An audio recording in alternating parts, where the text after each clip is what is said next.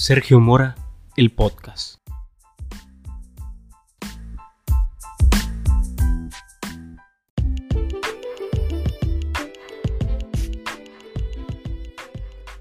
Solo está derrotado aquel que deja de intentarlo. Hola, ¿qué tal amigos? ¿Cómo están? Bienvenidos una vez más a este Sergio Mora el podcast. Yo soy Sergio Mora y recuerden que hemos estado platicando acerca de los 13 principios para emprender que forman parte de una de mis conferencias en la cual busco impulsar todas aquellas ideas para convertirlas en realidad. No hay sueños imposibles. Todos los sueños se cumplen siempre y cuando trabajemos por ellos. Y en episodios anteriores platicábamos sobre que emprender conlleva sacrificios, que no es un proceso sencillo, pero no imposible, y que todos podremos emprender, pero el emprendimiento no es para todos. Por eso, en este octavo principio, quiero que platiquemos sobre tomar acción. Toma acción. Ser emprendedor es aceptar vivir en una ruleta rusa. Es aceptar vivir un sinfín de altos y bajos de ilusiones y en algunas ocasiones de desmotivaciones. Pero el camino es largo y el emprendedor que ha decidido lanzarse a la aventura, dejando atrás una posible estabilidad, debe recordar y trabajar ciertas acciones que de bien seguro le ayudarán a disfrutar el camino. Y si el esfuerzo, perseverancia y azar se alinean, del éxito final por haberlo conseguido. Y no te olvides nunca que emprender es un proyecto diario, en el cual deberás tomar decisiones y realizar acciones, algunas acertadas y otras erróneas pero definitivamente toma acción, porque si no vives tus sueños, alguien más los vivirá por ti. Pequeñas acciones diarias te llevarán a grandes objetivos. Y una gran recomendación que quiero hacerles en este episodio es utilizar una metodología que se llama el método SMART para realizar aquellas tareas diarias, aquellos objetivos diarios. Tu objetivo tiene que ser específico, medible, alcanzable, realista y con un plazo concreto. Porque recuerda, que todo sueño que se quede en tu cabeza ahí se quedará para siempre, pero el día que a un sueño le pongas una fecha y le traces un plan, tu idea va a ser mucho más tangible que cualquier sueño que se queda simplemente en tu cabeza. Entonces, planifica esas tareas en el tiempo de modo que se alineen para llegar a la fecha límite de cada objetivo. Ten un objetivo final y traza las tareas diarias necesarias para conllevar a la realización de este objetivo, que a la vez estar construyendo y alcanzando ciertos objetivos te conllevarán a tu objetivo final. Entonces, trázate una planificación, genera un plan de acción que te conlleve a tu objetivo final. Pequeñas acciones conllevan a grandes objetivos. Utiliza esta herramienta de planificación o utiliza también cualquier herramienta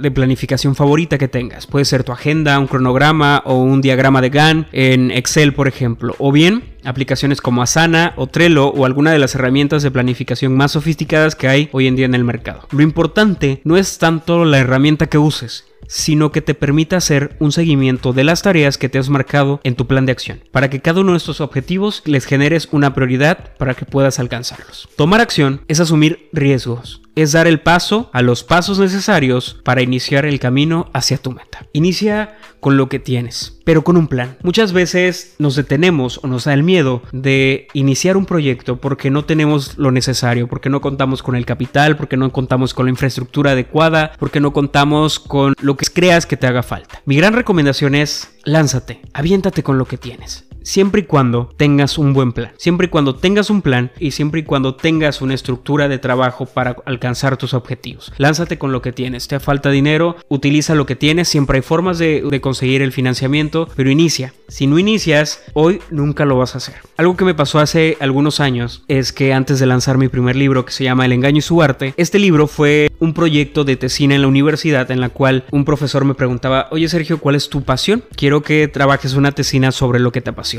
En aquel momento no sabía sobre qué realizar esta tesina, no tenía muy claro sobre qué era lo que me apasionaba. Me apasionaban muchas cosas y los seres humanos tenemos muchas pasiones, múltiples pasiones, pero definirme por una me fue muy complejo. Siempre me ha gustado mucho leer, siempre mucho, me ha gustado mucho la autoeducación y dije, ¿será que escriba sobre los libros? Hice un pequeño borrador sobre la lectura y la importancia de la lectura, pero no me gustaba. Hasta que decidí iniciar sobre un tema que hace algunos años ya me llamaba mucho la atención, que yo ya había leído mucho eh, información en algunos libros que inició en una clase sobre comunicación humana, sobre lenguaje corporal, y me gustó tanto este tema que hice muchas preguntas y llegando a casa googleé y empecé a encontrar libros, que de libros se convirtieron en, en ciertas notas, que de estas notas se convirtieron en tomar un curso en línea, después cursos presenciales, tomar certificaciones y gracias a ellos hoy en día me dedico al área de la capacitación, gracias a haber tomado en aquel momento la iniciativa de aprender más sobre un tema. Entonces, cuando decido plasmar mi idea sobre mi pasión